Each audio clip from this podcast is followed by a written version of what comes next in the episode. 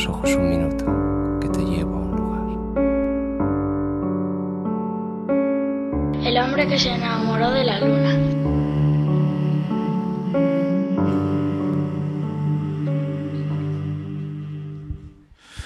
En el segundo bloque de esta edición 366, hoy filmamos el año bisiesto en la Luna, eh, es un, hay que reconocer que para todo el equipo lunero a nosotros nos encanta la fotografía. Y entonces, claro, tener el cartel que tenemos hoy, donde vamos a hablar de fotografía con Alberto García Liz, que ya lo hemos estado hablando en el primer tramo, pero además ahora tenemos uno de los nuevos valores de nuestra fotografía, para nosotros es decir, bendita oportunidad que, nos brinda la luna. Porque hoy aquí en Matt Vitanch Guitars, antes Headbanger, ahora Matt Vitanch Guitars, es el mismo espacio aquí en la calle mm, La Palma 73. Tenemos también la oportunidad de dar un aplauso a uno de los nuevos talentos de nuestra fotografía, ni más ni menos que a Jorge Fuenbuena.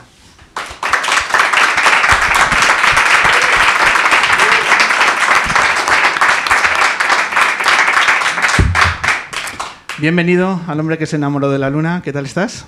Bueno, buenas noches. Gracias por la invitación y nada, simplemente agradeceros la, presencia aquí y, lo conmovedor y, lo, este diálogo que han tenido tan, tan lindo entre Alberto y, Ana. Y nada, me siento, me siento un privilegiado estar acá. ¿Cómo se ha vivido eh, desde el otro lado la, la conversación? Pues como digo, no ha sido, ha sido estremecedor, ha sido conmovedor. Yo no sé, no, no, no, he estado tan cerquita de ellos como aquí. Me he sentido como si estuviera en el salón de mi casa. Pues esa es un poco la, la intención que tenemos de, de, crear y la intención que tenemos de crear de estos minutos para hablar de, de fotografía. Eh, Alberto, Jorge, Jorge Alberto, vosotros os conocéis, eh, habéis trabajado juntos, sé que vuestras cámaras se han mirado. ¿Sois retratistas? ¿Os une eh, esta, esta forma de entender la fotografía? Pero ¿qué va más allá de hacer un retrato? Es un poco la primera pregunta que quiero hacer trascender, porque esto no es simplemente poner la cámara, componer un rostro e ir más allá. Eh, ¿Qué es vuestro trabajo de retratista? ¿Cómo que qué es? ¿Voy yo? Sí, venga, Jorge. Bueno, Alberto creo que lo ha explicado un poquito antes, ¿no? Y al final eso. Eh, me interesado cuando decía lo del juego de inversión de realidad, ¿no? Lo especular, la extensión, la, la prolongación de uno mismo a través del otro mirado, ¿no? y la conexión con la infancia de alguna manera, ¿no? Yo a Alberto lo veo ahora más cariñoso, lo veo más, más conectado con la infancia. Y sí, él, tiene ese toque de violencia ¿no? al hacerlo, pero eso genera una tensión y propone estados emocionales y eso es lo que genera también esos pequeños gestos en la comunicación no verbal, ¿no? en la kinesia, la paralingüística, la proxemia. Es lo que hace que luego genere unos patrones de representación que se aceptan como signos por todo el mundo y al final es aceptado por los códigos visuales. Es decir, lo que propone siempre es como un acertijo visual. Y eso, eso es lo que, lo que existe ¿no? entre lo visible y lo, invisible. ¿no? Ese, ese enfrentamiento, ese, esa tensión, ese, ese ver es dejarse ver, que dijo Víctor Erice. Mm. Alberto, eh, Alberto eh, ¿cómo valoras el hecho de los nuevos talentos eh, fotográficos? Eh, ¿Tienes tiempo de, investigar, de analizar, de qué se está haciendo en las nuevas generaciones de, nuestra fotografía? No. No. ¿Qué fotógrafos eh, estás más atentos de, sus obras o estás muy imbuido en tu día a día? Los amigos. Los amigos que son fotógrafos pues son los que me enseñan sus trabajos. O cuando voy a encuentros, cosas así pero en general no me interesa mucho la fotografía. Ese es todo un titular, ¿eh, Alberto?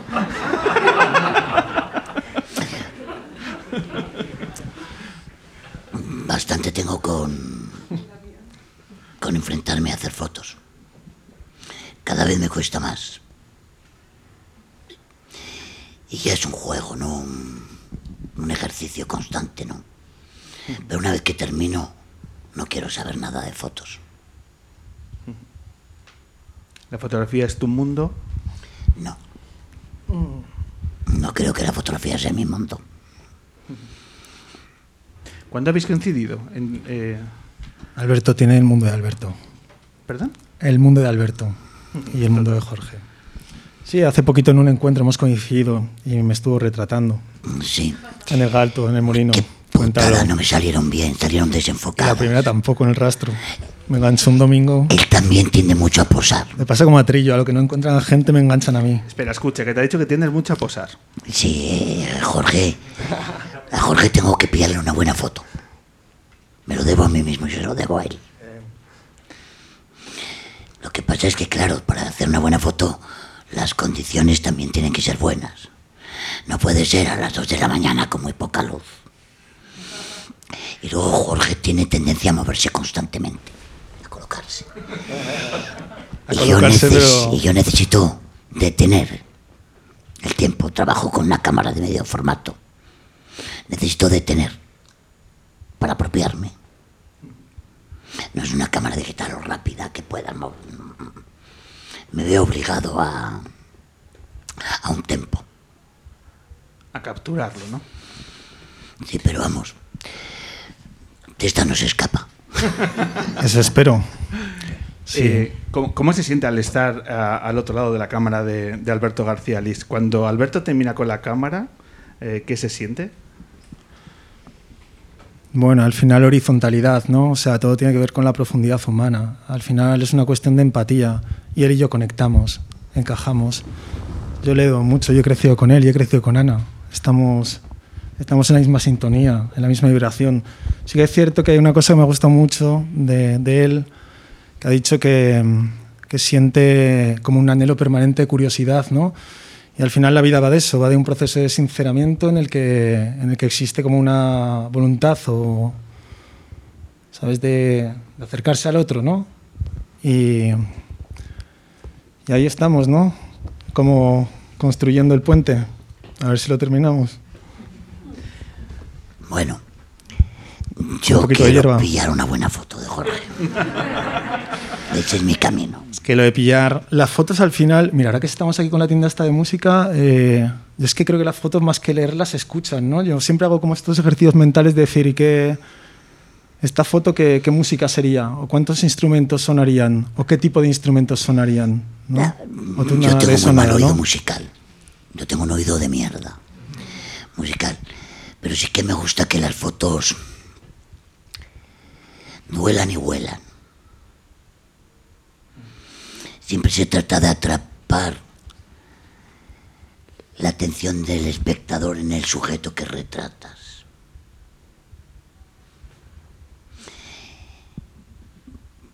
Bueno, la cámara de forma puede levantar, puede... Construyes. Si yo tengo que hacer una foto a Jorge, tengo que estudiar a Jorge. Tengo que ver cómo son sus manos, cómo coloca su cuerpo. Él es alto y desgarbado. Quiere decir que eso es una virtud para jugar con él. Yo le veo muy fotogénico, ¿eh? Sí, otra cosa es que lo consiga, ¿no? Que consiga... Pues un día nos encontramos en el rastro y le hice unas fotos. Me quedaron un pelín oscuras. El otro día en Albarracín, desenfocada. Bueno, y estábamos haciendo fotos. Y un señor le dio un ataque de epilepsia y se pegó una hostia que flipa. Y allí se acabó la sesión. Ahí tenías el dolor y la violencia, ya lo ¿Sabes tenías en, ahí. qué, ¿Sabes en qué me equivoqué? Luego lo he pensado. Me equivoqué en no haberte iluminado con el, la linterna del móvil. Claro. Y mira que había asistentes ¿eh? por ahí. Sí, pero no, no, mi cabeza como no sabe. Una masterclass, estaban todos por ahí al lado. Es, es un momento maravilloso. A mí me da ¿no? igual, a mí todas las que me, perdona, eh, todas las que me manda él, que le, le- le he llamado 20 veces para que me mande y al final me mandó dos. Yo reconozco su marca de estilo, ¿sabes? Su lenguaje visual. Al final ¿sabes? es el universo de, de Alberto. Se le conoce. Aunque sea mío. trepidado, se ha movido porque él está dentro del mundo, no frente al mundo. Y él sí, pero pasa también es el mundo caóticamente. del modelo. También es el mundo del sujeto que retrato. El problema es ese, por, por- por eso no veo más fotos. Ya me obliga tal acto de comprensión y un ejercicio de, de intentar estar lúcido. Que no me pase como con Johnny Sanders. Esa historia me la contó también ahí, si es cierto. ¿Qué, ¿Qué puedo hacer? ¿Qué voy a hacer? La belleza del fracaso. Él ahora que más joven es más valiente.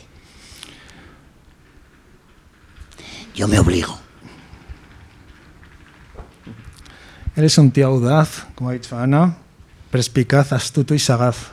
Y con H intercalada y mayúsculas. Bueno, yo no me veo así. Pero es como yo te veo, porque tú vives ahí, tú ves lo real, pero la realidad es diferente, la que vemos. A mí me exige mucho la fotografía. Y me pilla ya con una edad. Me exige mucho, me, exijo yo, como ha dicho Curra. Ciertamente necesito mi tensión para construir otra tensión, esa goma que estiro con el modelo para poder atraparle, ¿no? Ahí entran muchos cánones. Si exagero mucho, hago sal gorda. Tengo que ir cerca de la sal gorda, pero no se puede ver. Ese ejercicio es constante. No puedo dejar escapar viva la presa. Cuando se me escapa viva...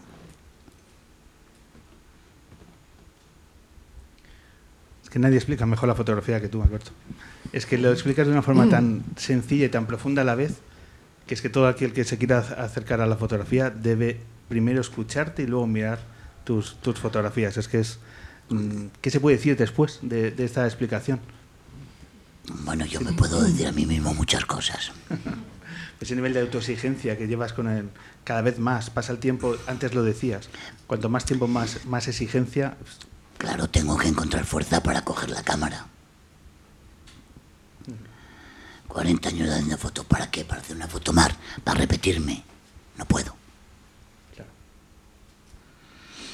Y luego necesito el sujeto. Yo en general retrato solo amigos y gente conocida, ¿eh? Gente que me interesa, pero no dejan de ser conocidos. Yo no robo fotos en la calle, no voy a buscar. Y cuando me piden una foto de encargo, fracaso. La última fracaso con el Zetangana. Claro. Y en ese momento me odio. ¿Pero por qué estoy haciendo yo el panoli para, una foto a este hombre? Para dejarle escapar vivo.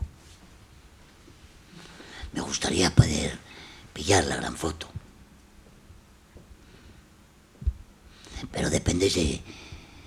No lo sé si le pasará a Jorge, depende de un cúmulo de circunstancias. Ahora como fotógrafo entro aquí y imagínate que tengo que hacer la foto a Jorge. Automáticamente lo primero que tengo que hacer es decidir el espacio donde le voy a hacer.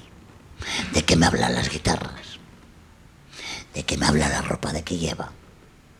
De qué, qué, qué sitio elijo. Y esa es una decisión que va a marcar el camino. Me soplo los dedos, siempre hago. A ver qué, qué, qué- qué- dónde me voy. Y sabes que tienes un corto espacio de tiempo.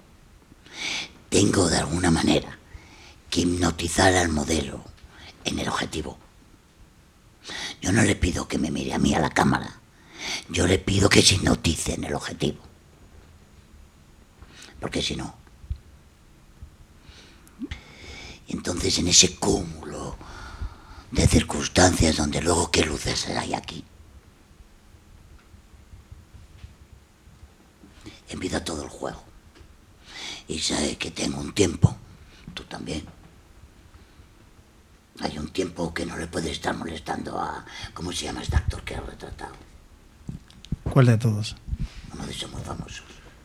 Alberto. ¿Cómo? García ese fatal, ese fatal. Pues a mí me salió bien. No, pues tienes un corto espacio de tiempo. Las decisiones deben ser apropiadas. Porque estás mirando esto y si la foto es en el cuarto de baño, que es un mundo más claustrofóbico, si estás sentado en la taza del váter y va todo de negro, Es la, de, es la toma de decisiones lo que, me lo que me agota. Sé que cuando digo que no hay foto es porque yo no la veo. Otro día en el mismo espacio ver la foto. Está aquí. Y para estar ahí tengo que, que quitar un velo de mi cabeza porque si no tengo tendencia a ser vago.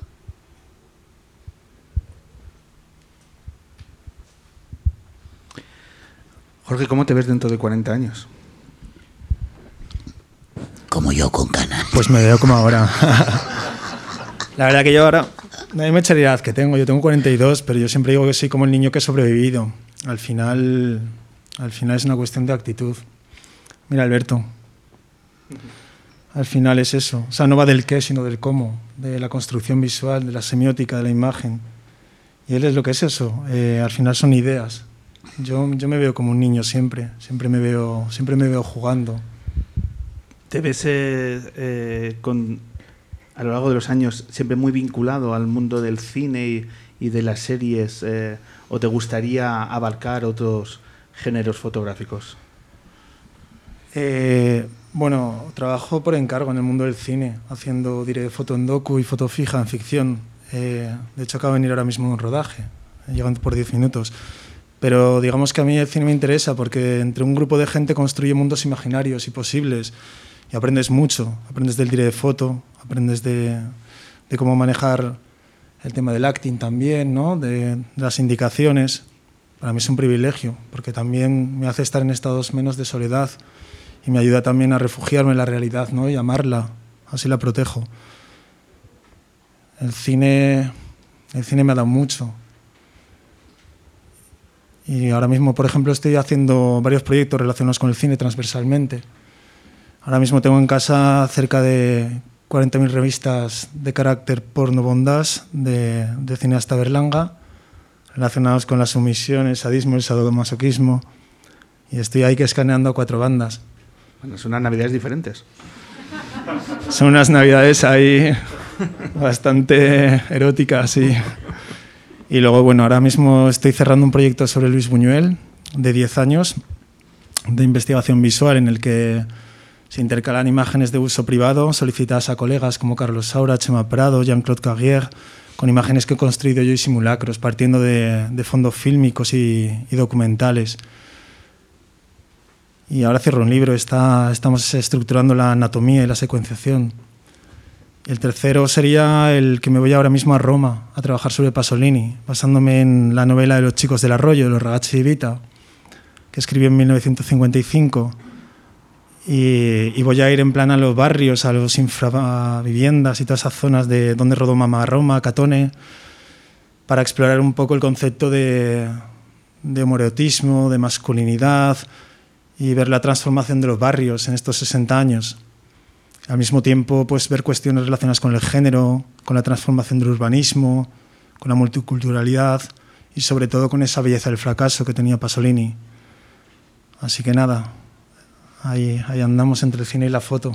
es que me gusta mucho el cine, me pone todo. Súper interesante. Pues ya ves. Bueno, pues se nos acaba el tiempo. Eh, yo, eh, bueno, pues invito a seguir, por ejemplo, todo el trabajo que, que tiene eh, Jorge en su Instagram y veis y, y, bueno, pues ahí compartes todos y cada uno de los proyectos que, que haces y, y, bueno, todo el impacto que está teniendo. Y, nada, pues enhorabuena también por tu trabajo y mil gracias también por estos minutos para, bueno, pues todos aquellos que quieran empezar a conocerte, pues yo creo que estos minutos tienen esa Yo, gracias sobre todo porque ha sido, ha sido realmente como un poliedro maravilloso mil voces, eh, ver, ¿sabes? Ha sido conmovedor, ha sido realmente mágico, ¿sabes? Cósmico. Ha sido, ha sido muy lindo estar tan cerquita de, Ana y de Alberto, ¿sabes? Que yo los tengo, tengo los discos de Sangre Cristiana, de Parálisis, de Seres Vacíos y todo, y Alberto desde pequeñito ha sido para mí como, sabes, una especie de extensión de mi ser y de repente estar aquí enfrente en la luna, en la luna última luna del año, a mí eso para mí es inolvidable. Así que gracias a vosotros por la invitación. Bueno, ha sido un verdadero placer mutuo. Alberto, ¿qué te voy a decir? Que no te había dicho antes. Mil gracias. Somos amantes de la fotografía y estos minutos nos los grabamos a fuego porque ha sido un auténtico lujo escuchar todo lo que trasciende una fotografía, todo lo que hay detrás, toda la profundidad, porque no hay mejor divulgador de fotografía, en mi opinión, que Alberto García Lis. Así que que hayas estado aquí compartiendo una cerveza con nosotros es un auténtico privilegio y que siempre lo recordaremos. Y nada, mil gracias a todos eh, nuestro público que ha llenado Matt Vitans Guitars aquí en la calle La Palma. Muchas gracias Gaby por confiar en este espacio en El hombre que se enamoró de la luna. Gracias por escucharnos, seguirnos en Twitter, Facebook y todas las cosas que nos podéis seguir. Gracias equipo. Rebeca Mallorca, nuestra fotógrafa, yo creo que ya has aprendido. Ahora tienes que hacer un retrato, por cierto, a ellos, ¿eh? cuidado con ello. Daniel Ivana, nuestro técnico de sonido, Vicky Cantos, productora. Eh, también tenemos a Ana, que es la que está escribiendo los artículos, los que pasan eh, cada una de las lunas, sus crónicas, la firma ella. Y también tenemos a Manuel Granados que firma los carteles luneros que podéis ver en redes. Y un placer, Pablo Loriente, que firma todo este equipo, que para mí es un orgullo haber cerrado un año de lunas junto a ellos. Nos vemos en enero. Feliz todo mientras, ha sido un placer. Hasta pronto.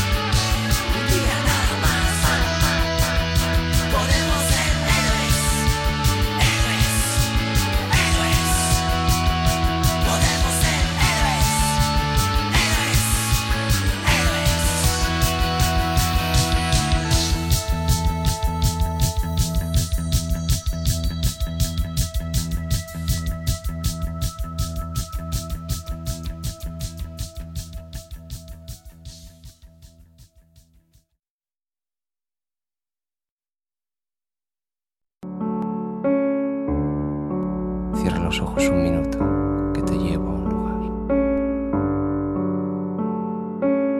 El hombre que se enamoró de la luna.